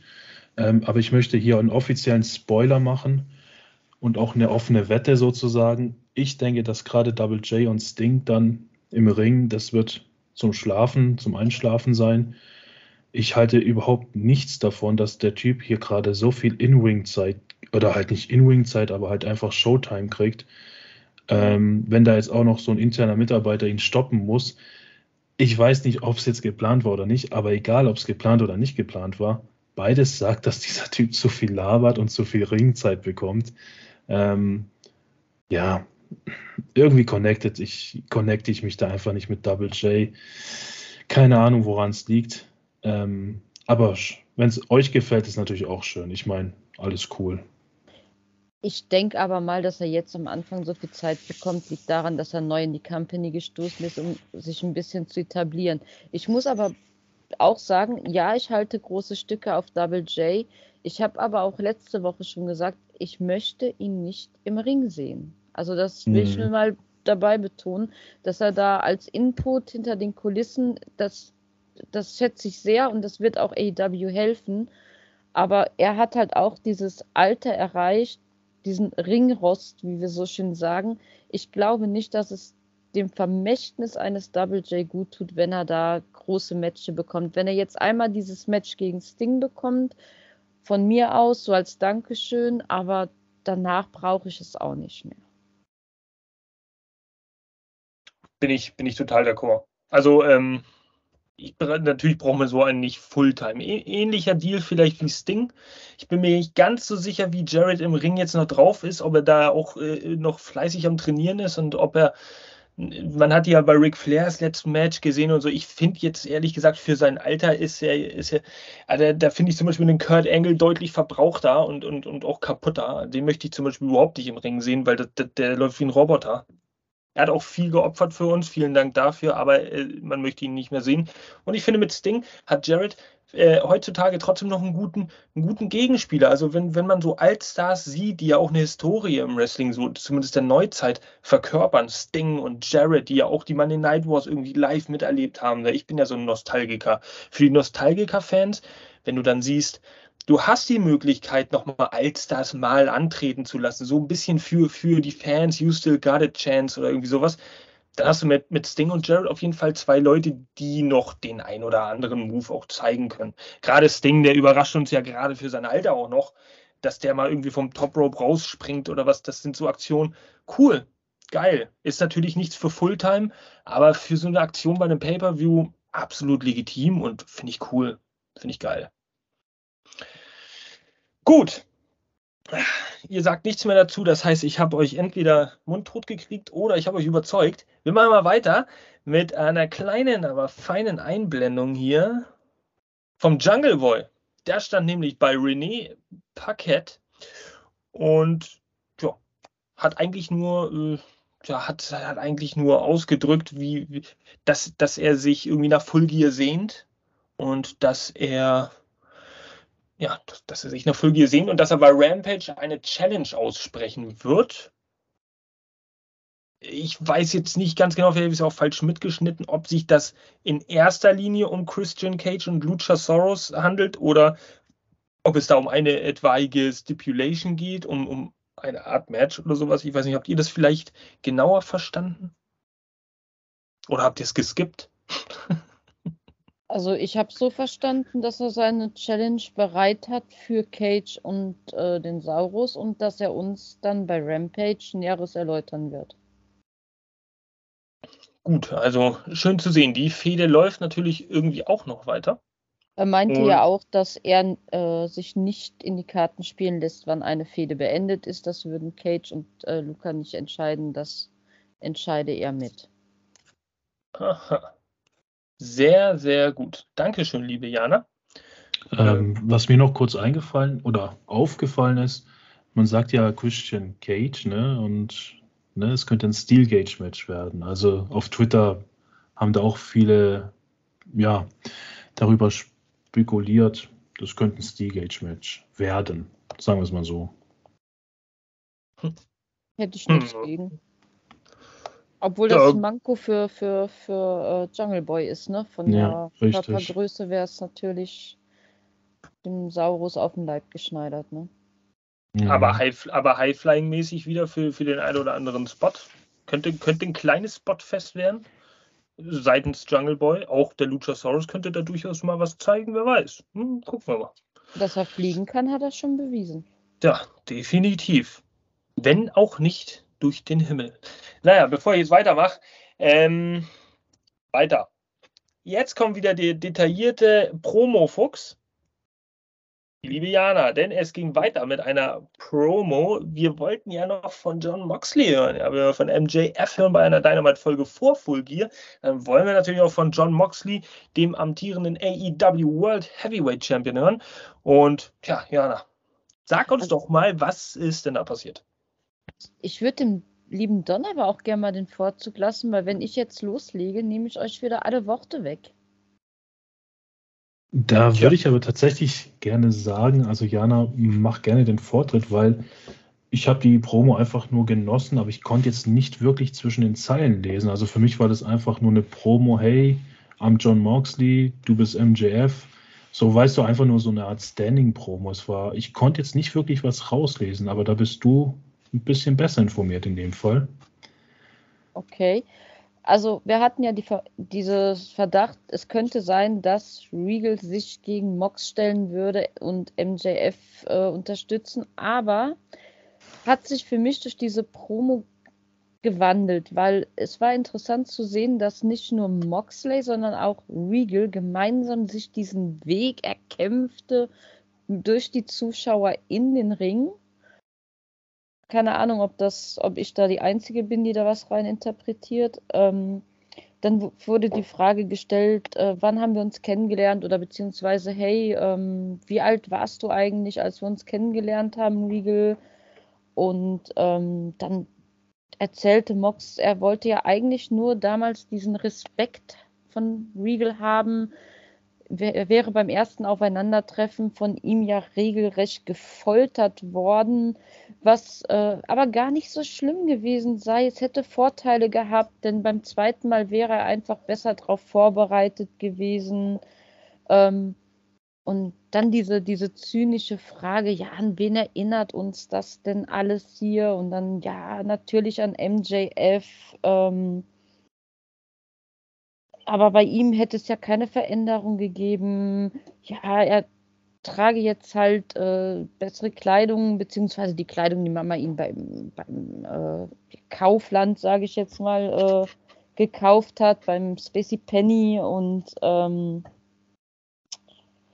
er, er, er, würde halt agieren wie, wie ein Moxley, nur dass Moxley eben schon ein Millionär wäre und gute Kleidung trägt und also es war wieder ein Hin und Her ein, der, der kleinen Neckereien und ähm, schön fand ich diese, auch wieder diese Anspielung auf, auf diesen Teufel. Das, ich, ich liebe diese Anekdote einfach, dass MJF sich als Teufel bezeichnet, er aber überhaupt keine Ahnung hätte, wie der Teufel wirklich sei, denn Mox sei ihm ja persönlich begegnet, er habe ihm in die Augen geschaut und ein MJF wäre meilenweit entfernt davon, ein Teufel zu sein. Ähm, bis, und, und wenn er gegen, gegen Mox in den Ring steigt, würde er merken, dass der Weg, den er bisher gegangen ist, einfach ein leichter gewesen sei. Also Top-Promo von Mox und, und Regal. Ich habe ich hab mich echt abgeholt gefühlt. Es war amüsant, es war unterhaltsam ja, ich, ich will, ich will, dass Fulgi startet einfach. Ich will dieses Match jetzt. Ähm, ich, ich sehe durchaus, äh, ich habe hier das Wort versöhnlich stehen. Äh, und zwar, und zwar in der Hinsicht, dass, also merkwürdig schon, dass es ja eine ziemlich intensive Fehde auch zwischen den beiden ist und dass MJF ganz genau das Ziel vor Augen hat und dass MJF natürlich, äh, dass, dass äh, Moxley natürlich auch ganz genau weiß, was er da verteidigen will und verteidigen muss. Nichtsdestotrotz nähern sich beide, beide Gegner so einander an. Das ist äh, natürlich dann jetzt, äh, äh, das, das kam jetzt durch diese Promo von Moxley Full Circle, wie man so schön sagt. Ähm, denn Moxley ist ja auch nicht feindselig gegenüber äh, MJF aufgetreten. Das ist ja nicht diese, diese, diese Rivalität, diese, diese aufs Blut äh, gesehene, was man ja sonst so auch kennt. Nee, eigentlich hat man eher das Gefühl, dass nach Beendigung dieser Fehde oder wenn MJF so richtig zeigt, was er drauf hat, was, was, er, was er machen kann, dass, dass Moxley und Regal ihn gerne unter ihre Fittiche nehmen wollen würden. Also so, so hat sich das für mich so ein bisschen herausgestellt. Obwohl das mit dem MJF nicht machbar ist, weil dann müsste sich MJF unterordnen und in der Gruppierung, äh, das würde seinem Charakter auch schaden. Äh, nichtsdestotrotz. Also. Es ist ja, ein respektvolles äh, Aufeinander eintreten. Genau, ja, ja, genau. So, also es ist, sie wissen ganz genau, wen sie da vor sich stehen haben. Ne? Das ist immer so nach dem Motto, ich mag dich nicht, aber ich respektiere, was du geleistet hast. Und äh, genau bei diesem Bild sagte Moxley dann mit dem Blick in die Kamera, es wird alles andere als einfach für dich. So. Und das, das macht dann zum Beispiel eine Promo von einem Moxley auch äh, unheimlich aus. Der, der erzählt ihnen eine Geschichte und holt weit aus. Und beendet dann einfach eine Promo mit zwei, drei Sätzen, die absolut nüchtern gesagt, absolut trocken gesagt, einfache Worte benutzt und bringt es dann auf den Punkt und es ist dann vorbei. Und dann, dann hast du quasi diese Pointe, wirklich, wirklich on point, wie der Name ja schon sagt, ähm, mit, mit, mit ganz einfachen Mitteln. Also da geben sich andere Wrestler so viel Mühe, um irgendwie was aufzubauen. Beim Moxley, da, da wirkt es einfach so organisch. Das ist einfach Wahnsinn. Also Promos mit Moxley könnte ich mir auch die ganze Nacht angucken, glaube ich. Aber ähm, MJF auch. Ja, um, definitiv. Und wenn Regal noch dabei ist, äh, Regal, der, der, der ist sowieso in der Form seines Lebens, was Managertum angeht, finde ich absolut. Ähm, vielleicht sage ich jetzt was Falsches, aber ich würde gerne mal ganz kurz diesen Vergleich nehmen mit MJF und Regal und John Moxley und Regal. Ich meine, hier war ja auch klar, dass John Moxley, ich sag mal so, auf Freund macht mit Regal von der alten Zeit, dass die beiden so erzählen, ähm, dass sie so zusammengehalten haben und diesen Respekt erobern und dann doch nicht und so. Aber im Prinzip ist es ja so, dass John Moxley das sagen muss, in meinen Augen, damit die beiden zusammen weiterhin arbeiten können. Also Storyline-mäßig. Und dadurch kam das für mich nicht so authentisch rüber, wie jetzt das, die Story bei MJF und William Regal, wo MJF ja wirklich emotional auch die Story erzählt hat, dass er da gekämpft hat, zwei Chancen, drei Chancen, nicht akzeptiert wurde und so. Und das hat mir hier schon gefehlt. Ich hatte so das Gefühl, dass die Story extra so jetzt geschrieben wurde und beschrieben wurde, ähm, damit es einfach zur Story passt. Ne? Bei MJF weiß man einfach, das war wirklich damals so. Das ist wirklich genau so eins zu eins passiert. Aber dieses hat, Aufeinandertreffen zwischen Mox und Regal hat es damals ja gegeben. Diese de, Kampf. Ja, ja, definitiv. Aber du weißt nicht, was im Backstage passiert ist diese Gefühle, die John Moxley beschreibt, fand ich zumindest nicht so authentisch wie bei MJF. Darum nee, MJF hat man angesehen, dass, dass er jedes Wort äh, durchlebt hat. Das ist schon klar. Das hat mir hier halt ein bisschen gefehlt oder anders gesagt, es wäre dann nicht nötig gewesen, diese Promo so aufzuziehen. Gegen Ende natürlich alles gut. Ähm, aber wie gesagt, vielleicht sehe ich es auch falsch oder bin da zu sehr MJF verliebt. Ähm, ja, wollte ich nur mal einwerfen. Vielleicht versteht der ein oder andere Zuschauer, was ich meine. Aber ich denke mal, wir sind ja irgendwie alle auf dem Punkt. Wir wollen MJF siegen sehen, oder? Obwohl ich, auf ich ihn als, als, obwohl ich ihn natürlich als Jäger sehr schätze, aber er hat es einfach verdient. Leute, da, da, fällt mir mal auf, wir können alle nicht mehr drauf warten, ne? Aber wir haben noch, und das, das, das, wir haben noch eine Dynamite, noch eine Dynamite-Ausgabe vor Full Gear, ja. Und äh, wer weiß, was da noch passieren kann. Und dann, liebe Freunde, wo ich euch gerade beisammen habe, geht's am Samstag, sind wir drei ja auch schon im Kinorama in Unna, wo das Ganze live ausgestrahlt wird, in einem Kino.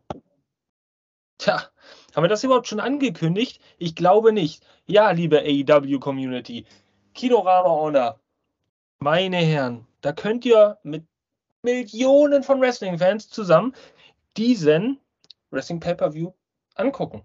Unter anderem mit Jana Doncesco und meiner Wenigkeit und ganz vielen anderen natürlich auch noch. Äh, atemberaubende, tja, spannende Atmosphäre, ich glaube, davon können wir ausgehen, die, die wird auf jeden Fall vorherrschen vor Ort. Und wir freuen uns, sind monstermäßig gehypt, nicht nur auf den Event selbst, sondern natürlich auch auf dieses Event in dem Kino, damit wir auch mal möglichst viele von euch treffen, die uns vielleicht kennen und euch dann auch kennenlernen und ins Gespräch kommen. Aber das nur dazu. Schließen wir mal dieses Thema vielleicht für diese Woche ab. Jetzt hier Moxley und MJF, denn ja, das ist jetzt eigentlich nur noch bis Fulgier durchhalten und dann kommt es endlich zum Kampf. Als nächstes eine kleine, aber feine neue Vignette von The Elite. Ui. Seht ihr das? Die Menschen, die lösen sich einfach auf. Ähm, eine ähnliche Vignette wie, wie, wie letzte Woche mit dem Unterschied, dass auch mal viele Bilder eingeblendet werden, so aus der, aus der Historie der, der Teams, insbesondere Young Bucks, aber auch Kenny Omega. Und mit dem Unterschied, dass hier dann noch genau dieses Set für die Full Gear Grafik mit eingeblendet wird. Wenn ich mich nicht täusche, ist das genauso diese Brücke, die von New York nach New Jersey führt. Äh, ich weiß den Namen jetzt nicht genau. Auf jeden Fall ist das ja auch so ein Leitmotiv, so ein Leitbild äh, der Fulgier-Veranstaltung, die ja in Newark stattfindet, New Jersey. Und ähm, ja, als letztes Bild dann das AEW-Logo, was da irgendwie verschwindet. Eure Gedanken, was, was, tja, was, was steht uns da bevor? Gibt es ein Comeback bei, bei, bei äh, Full? Also es wird angedeutet. Ich meine, die Fotos, die Einblendung, die wir gesehen haben, unter anderem mit Kevin Owens, Cody Rhodes, ähm, Adam Cole, waren alle so ein bisschen in dieser Zahnradoptik, die ja auch die Promo von Fulgier bildet.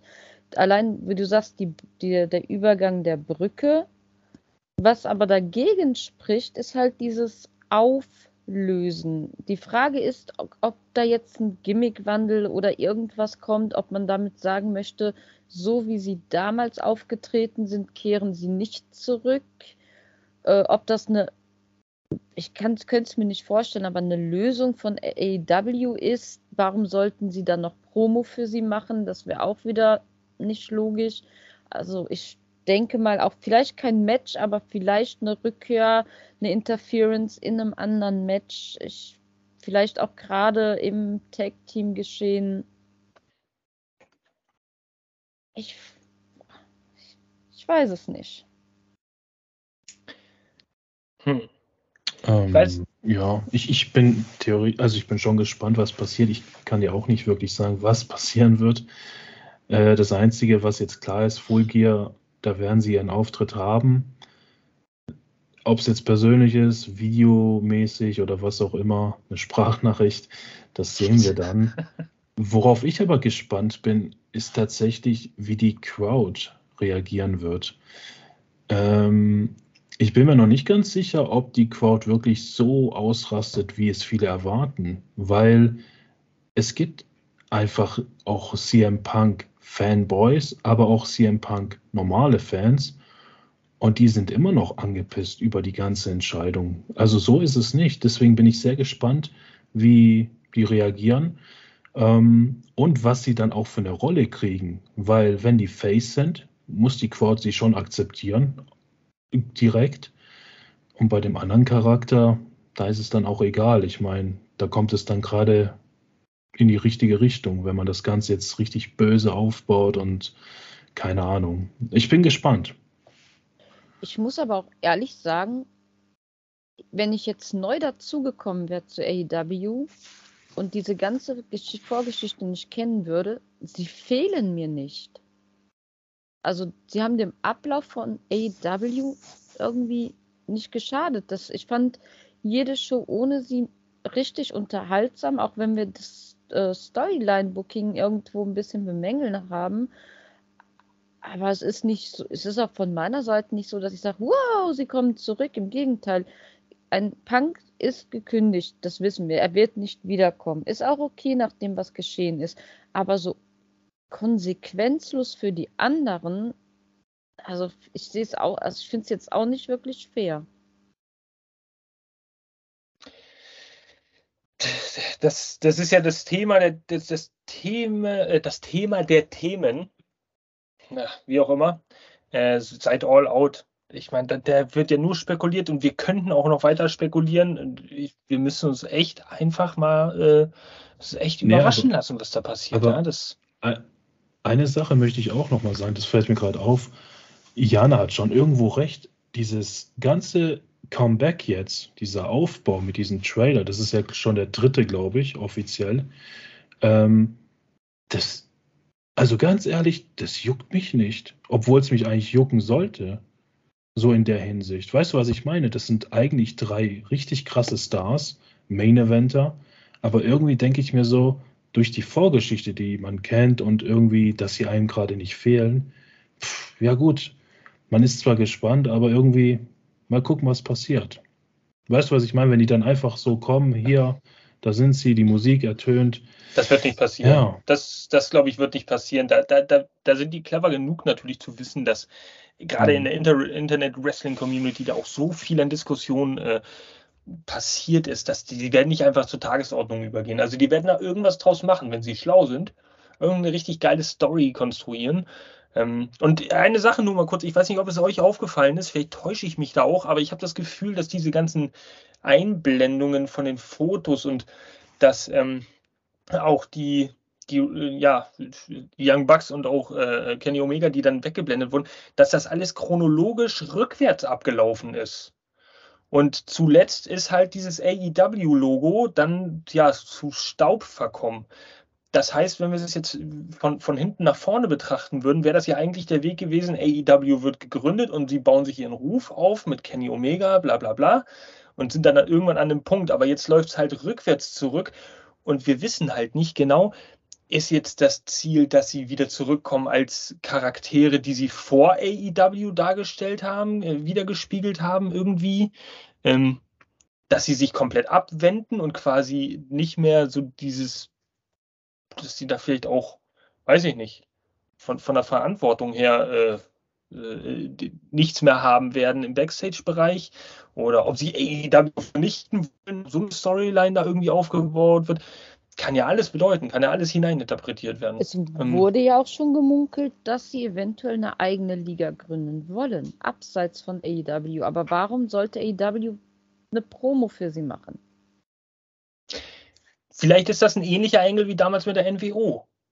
Oh Gott, ich will natürlich das heiligste Sakrament der Wrestling-Geschichte irgendwie nicht äh, verunglimpfen, indem ich die Young Bucks jetzt so mit diesen kleinen Vignetten da. Aber möglich wäre es doch, also dass sie eine Gruppierung halt farblich, es ist schwarz-weiß gehalten. Also den Punkt habe ich nicht gesehen, aber so. Es ist nicht in ja, Farbe.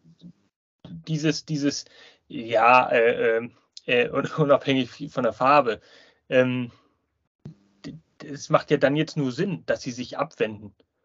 Das sind, es sind ganz oft von den Stories, ist mir schon aufgefallen in den drei, dreieinhalb, fast vier Jahren AEW, äh, Parallelen aufgetreten, auch zu alten Storylines, gerade aus den 90ern, die dann irgendwie in die Neuzeit transferiert wurden. Warum denn nicht so ein NWO-Engel, Pseudo-NWO, die so die gleiche Geschichte zumindest hat, dass sie sich abwenden von der Liga und ihr eigenes Ding machen und dann quasi Invader sind. So, oder. Äh, kann alles passieren, wir wissen es ja eh nicht. Gucken wir uns mal an, was Fulgier, ob, ob Fulgier irgendwelche Antworten für uns parat hält. Ja, Mission ist auf jeden Fall erfüllt. Wir wollen wissen, was Sache ist. Und, ich muss ehrlich sagen, mir fehlen die Young Bucks schon ein bisschen, weil sie haben Farbe und auch äh, gutes Wrestling mit reingebracht. Ähm, fällt vielleicht nicht richtig auf, weil die Tag Team Division momentan auch gut, stark gefeatured wird und wir da auch natürlich ein Overhype-Team haben. Ähm, FIA kommt auch noch hinzu. Aber die Young Bucks sind ja nun auch nicht schlecht, auch von der Charakterdarstellung und vom Wrestlerischen sowieso nicht. Also gut, Lassen wir das Thema mal, sonst drehen wir uns, glaube ich, wieder im Kreis, oder? Gerade ich. Machen wir lieber weiter hier mit etwas Interessantem. Und zwar ist es das Match Jamie Hater gegen Sky Blue. Ein Match, was auch auf der, auf der Matchcard äh, zu Beginn hier noch äh, gar nicht drauf stand. Was dann aber irgendwie stattgefunden hat.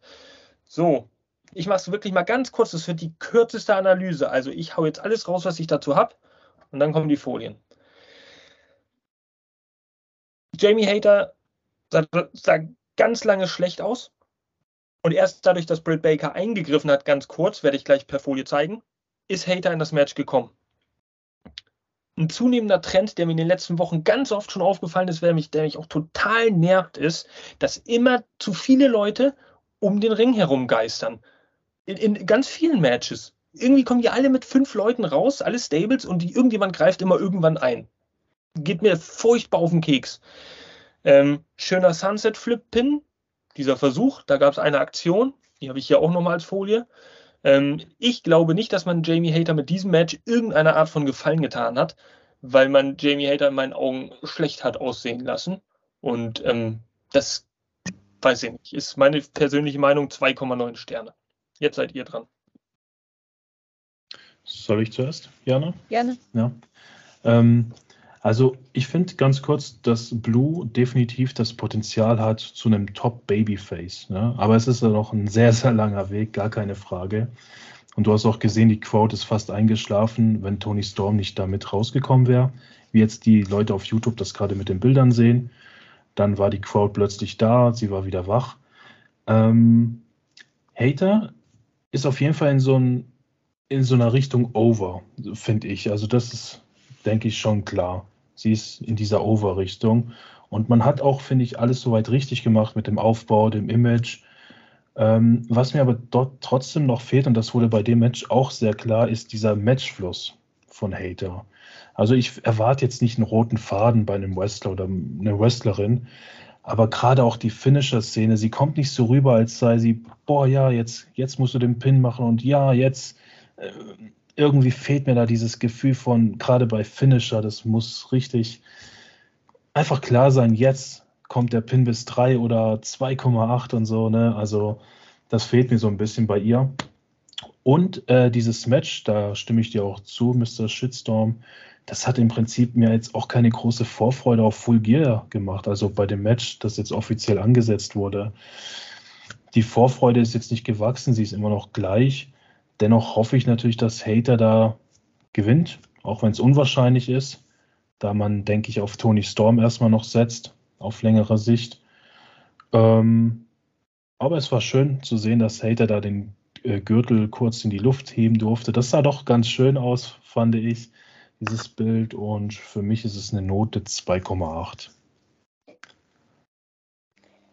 Äh, also, für mich ist es das Match, ganz ehrlich, ähm, hätte ich es jetzt nicht heute mit euch analysiert, wäre ich wahrscheinlich, wenn ich so geguckt hätte, auf Toilette gegangen oder eine rauchen. Es, ähm, für mich die größte Überraschung war nicht das Match, sondern die Reaktion der Fans, die doch für mich ganz deutlich auf Haders Seite standen. Ihre Aktionen wurden gefeiert.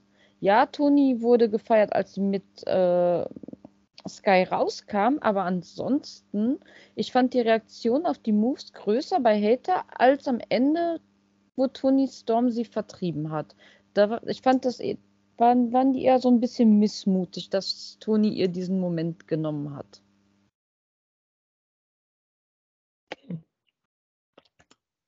Tja, auch eine andere Perspektive.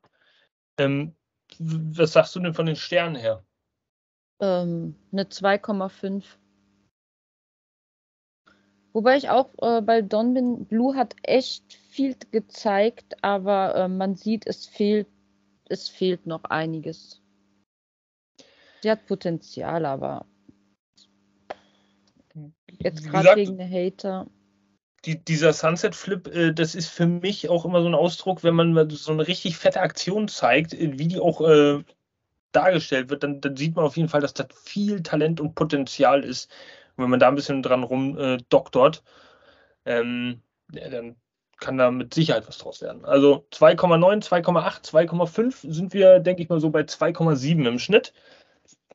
Ja, gut, das sagt eigentlich dann auch schon alles über dieses Match, ne? Hier macht sie einen auf Big Papa Pump. Jamie Hater küsst ihren Bizeps. Und wir küssen jetzt als nächstes den Main Event. Der da wäre ein 2 out of 3 Falls Match zwischen dem Spanish God Sammy Guevara und Brian Danielson. Tja, eine sehr interessante Paarung, die auf dem Papier erstmal bei mir für Verwirrung ein bisschen äh, sorgte, weil ich dachte, okay, macht das jetzt Sinn, die beiden irgendwie nochmal so vor Full Gear gegeneinander antreten zu lassen? Aber äh, meine eigene Meinung stelle ich erstmal hinten ran. Ich lasse erstmal die anderen bewerten. Don Cesco, sag mal, dein Take. Ja, gerne, gerne. Ähm, also ich hatte ja gehofft tatsächlich, das Match könnte besser werden als das erste Match von denen oder das letzte Match von denen, das Ganze übertreffen. Trotzdem war am Anfang echt etwas so Leerlauf drin, fand ich. Und ich war mir auch nicht ganz sicher, ob diese Stuhlattacke von Sammy äh, Brian dann verletzt hat, weil er war danach wirklich etwas gelähmt, fast schon, etwas langsamer in den Aktionen.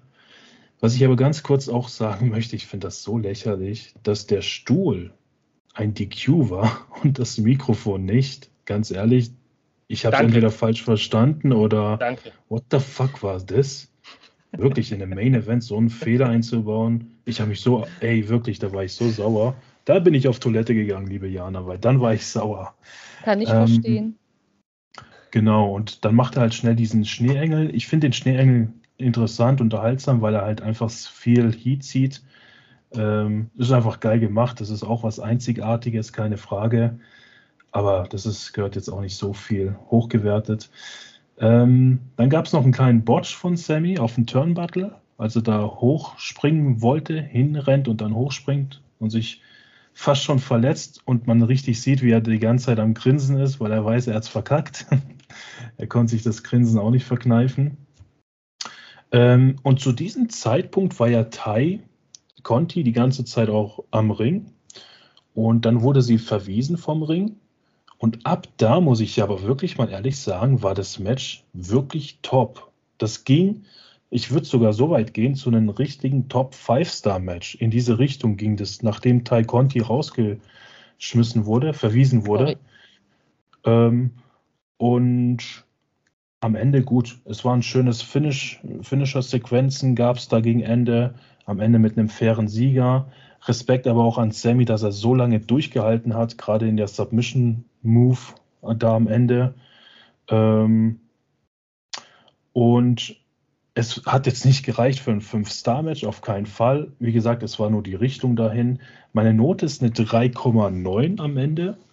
Ähm, aber ich stelle mir natürlich auch eine Frage. Und zwar, warum hat Chris Jericho jetzt hier oder irgendein Mitglied von den JAS nicht geholfen? Ich denke, diese Frage wird sich Sammy auch stellen und wir werden nächste Woche bei Dynamite bestimmt so etwas sehen, dass Sammy angepisst ist von dem Stable, warum ihm niemand geholfen hat. Weil im Chris Jericho, sind wir mal ehrlich, da wird immer Hilfe angeboten. Da bin ich gespannt, nächste Woche, was passiert und so viel zu mir. Von mir. Äh, wenn ich ganz kurz auf deine Frage eingehen darf, ähm, ich denke, es liegt ein bisschen daran, dass ja das Fatal Four Way für Fulvia angesetzt wurde, indem Sammy ja im Nachhinein auf die Aussage, er wüsste, was er zu tun hat, von Jericho ja ein bisschen pikiert reagiert hat. Vielleicht war das auch so ein Zeichen von Jericho und der JAS, dass er sich da doch unterzuordnen hat. Könnte ich mir so vorstellen, dass man damit zeigen wollte, tu, was wir dir sagen. Obwohl ein Sammy niemand ist, der sich was sagen lässt. Ähm, zum Match.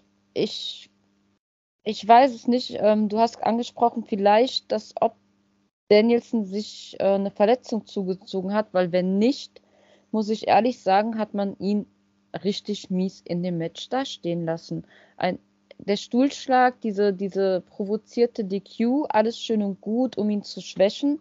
Aber wenn man sieht, dass er sich faktisch ewig nicht von diesem Stuhlschlag erholt, ein, ein etablierter Wrestler wie Danielson, ähm, ewig braucht, zurückzufinden und dagegen ein Sammy, der wirklich jeden Move, den man ihn an den Kopf schmeißt, wegschüttelt, als wäre nichts gewesen, lässt mich einem Danielson sehr, sehr schwach erscheinen. Ähm, auch die Sache mit dem Mikro bin ich voll bei dir. Warum der Stuhl DQ, warum das Mikro nicht? Ähm, keine Ahnung, gibt für mich keinen Sinn. Äh, hervorheben möchte ich gerne auch einmal diese Kombi Moonsault DDT von Sammy, Er hat zwar zweimal in dem Match richtig arg gebotcht, aber das war ein Move, der hat richtig, richtig Spaß gemacht.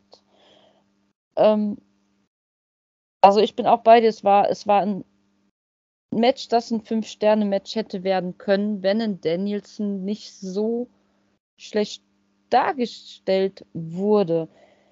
Ähm, ich nehme auch gerne jeden Shitstorm diesmal auf mich. Ich habe mir ganz am Ende notiert, ihr wisst, ich mache mir immer tausend Notizen. Ist, hat der Drache sein Feuer verspuckt? Ich habe nämlich nur noch Funken von ihm gesehen. Er, er wirkte für mich auch lang, also sehr, sehr kurzatmig. Ähm, er, er, er wirkt auf mich schon seit einigen Matches sehr, sehr müde und schlapp. Und Sammy dagegen sah für mich einfach nur mega dominant, auch gerade die Endphase, wie, wie du sagtest, Don, wie lange hat er bitte in diesem Haltegriff ausgeharrt? Also man hat Sammy irgendwie so dargestellt, ich bin der junge, starke, etablierte und dieser, äh, dieser, dieser Mann, der, der schon durch die, alle Promotions gelaufen ist, irgendwie hat, ja, hat sein Feuer schon verspuckt irgendwie. Was hast du sternemäßig? Ähm, es, trotz allem, es hat mich super unterhalten und ich bin bei einer 4,2. Ich bin tatsächlich bei einer 4,3. Und ich werde euch auch gleich sagen, warum. Ähm, ich, fand den, ich fand den Anfang eigentlich relativ stark. Und ihr werdet jetzt heute mal irgendwas von mir hören und sehen, viel, viel mehr doch hören, ähm, was ihr nicht oftmals hören werdet. Und zwar, dass ich äh, gut über Brian Danielson rede. äh, in dem Singles-Match auch noch, ja. Ähm, erstens, ja, ihr habt es gesagt. Und das ist eine Sache, die hat mich richtig aufgeregt. Hat mich genauso aufgeregt wie Don Cesco. Äh, warum gab es kein DQ bei diesem fucking zweiten, warum gab es kein, also bei diesem Mikrofon? Er bringt ihn zum Bluten, hallo? was ist los? Er haut ihn damit 15 Mal auf den Kopf. Wenn er es einmal macht und der Referee sieht es nicht, kann ich es verstehen, aber der haut ihn da die ganze Zeit auf den Kopf und der Referee bringt es. ah, sorry, ey. Also manchmal ist es. Ja, gut, wie auch immer ich messe diesem Match aber eine sehr viel größere Bedeutung bei. Und vielleicht bin ich da allein auf diesem Planeten, vielleicht auch nicht. Erstens, es zeigt natürlich, was man ohnehin schon denkt, dass Brian Danielson einfach ein richtig geiler Supporter und ein guter Backstage-Politiker ist, wenn du so möchtest. Denn wie er sich mit seiner Erfahrung äh, in meinen Augen dahin gegeben hat, diesem Sammy Guevara, das spricht schon sehr für Brian Danielson. Ähm, der hat irgendwie in meinen Augen sehr, sehr viel in diesem Match dafür getan, dass Sammy Guevara gut aussieht.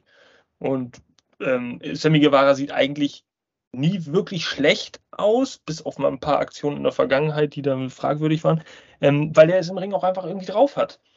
Nur Danielson hat seins dazu ge ge geleistet, damit, damit Sammy Guevara noch ein bisschen ein bisschen besser, noch ein bisschen besser rüberkommt.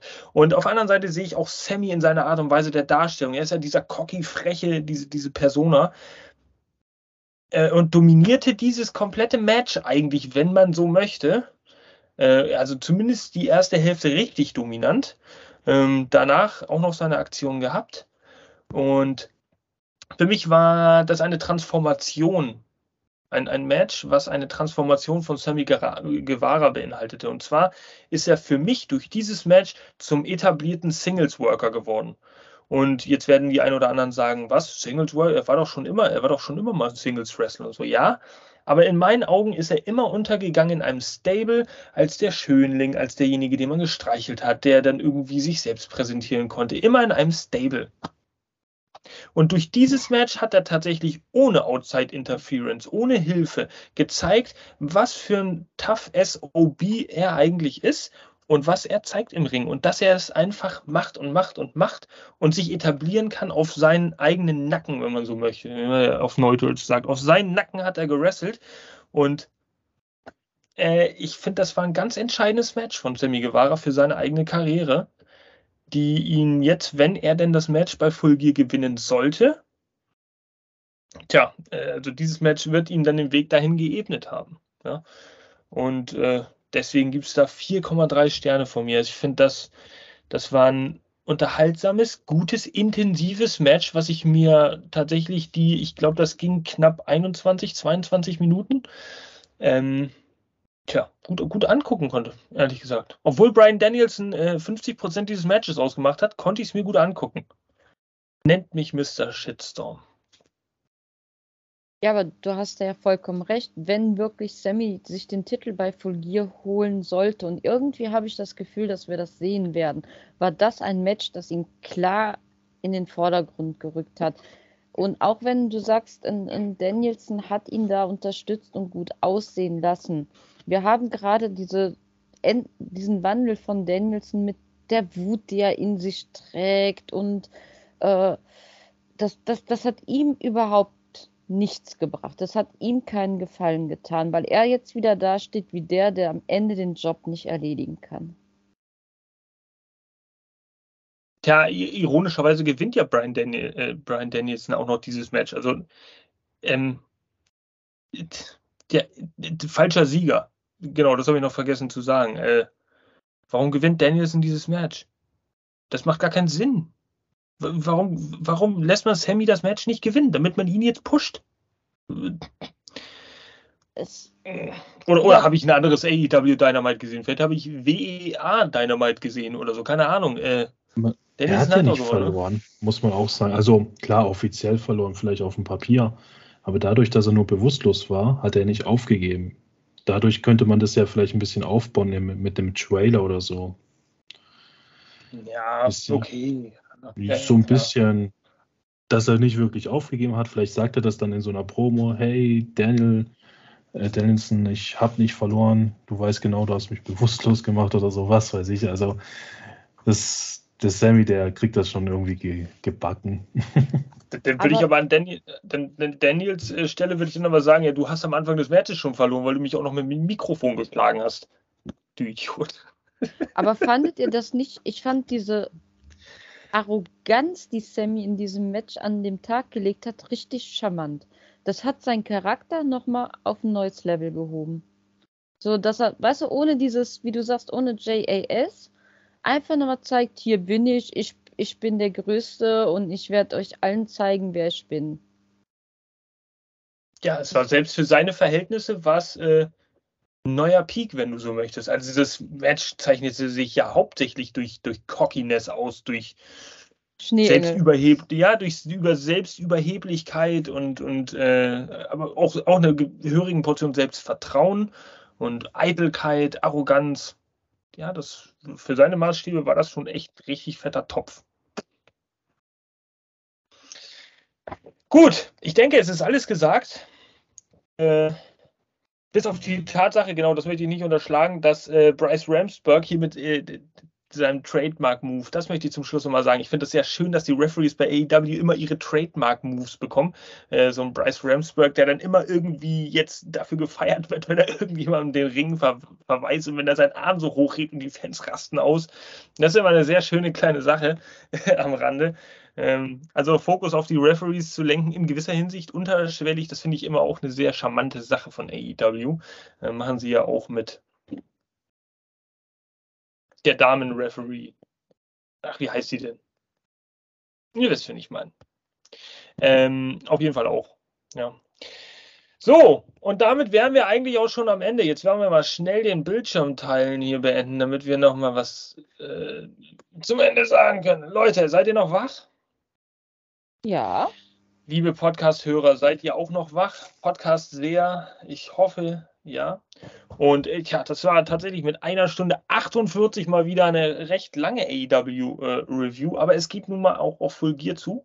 Und äh, da muss man natürlich auch jede Eventualität mal berücksichtigen, gerade mit drei Leuten, da haben wir auch wieder drei unterschiedliche Gedanken. Seht es uns ein bisschen nach, seht es als kostenlose zusätzliche Unterhaltung dafür an. Ähm, Tja, und äh, ich würde jetzt mal den Anfang machen, wie immer. Tja. Äh, Mr. Shitstorm verabschiedet sich für diese Woche in seinen wohlverdienten Wochenendurlaub. Bis wir uns dann nächste Woche wiedersehen zur nächsten Aufnahme des AEW Germany Deutschland Podcasts. äh, wenn es wieder um interessante News gibt. Vielleicht gibt es ja wieder eine Folge Special Preview-Ausgabe, wo es noch die eine oder andere Statistik gibt und nochmal was Aufgewärmtes. Gucken wir doch mal. Also bis dahin auf jeden Fall vielen Dank fürs Zuhören, liken, subscriben, teilen, kommentieren und äh, weitersagen und dies und das und jenes. Ich übergebe das Wort jetzt an die liebe Tatjana. Auch äh, danke, dass ihr wieder alle fleißig zugehört habt. Auch ich verabschiede mich und lege dann bis Montag mal meinen Maulkorb an, damit ich euch bis dahin dann wieder mit meinen bissigen Kommentaren begrüßen darf. Ähm, Im Namen von AW auf ein Wiedersehen und lieber Don, deine Zeit. Ja, vielen Dank euch beiden für die Folge hier, für die Aufnahme. Hat wieder mega Spaß gemacht. Ich hoffe, ihr da draußen hattet auch euren Spaß. Schreibt uns gerne Kommentare, wie ihr die Folge fandet. Mr. Gonzo, es geht auch mal ein Gruß an dich raus, wie der Mr. Shitstorm das schon gesagt hat. Wirklich, er ist bei jeder Folge dabei und schreibt einen Kommentar. Das muss mal geehrt werden. Und falls du nach Unna fährst ins Kino, ähm, sprech uns bitte an. Ich wäre bereit, dir sogar ein ganz, ganz kleines Präsent dafür zu geben, weil ich finde, sowas muss einfach beschenkt werden. Ähm, meine Damen und Herren, vielen Dank fürs Einschalten. Herzchen an euch alle. Liken, abonnieren nicht vergessen. Und ja, auf ein Wiedersehen. Bis dahin. Peace out.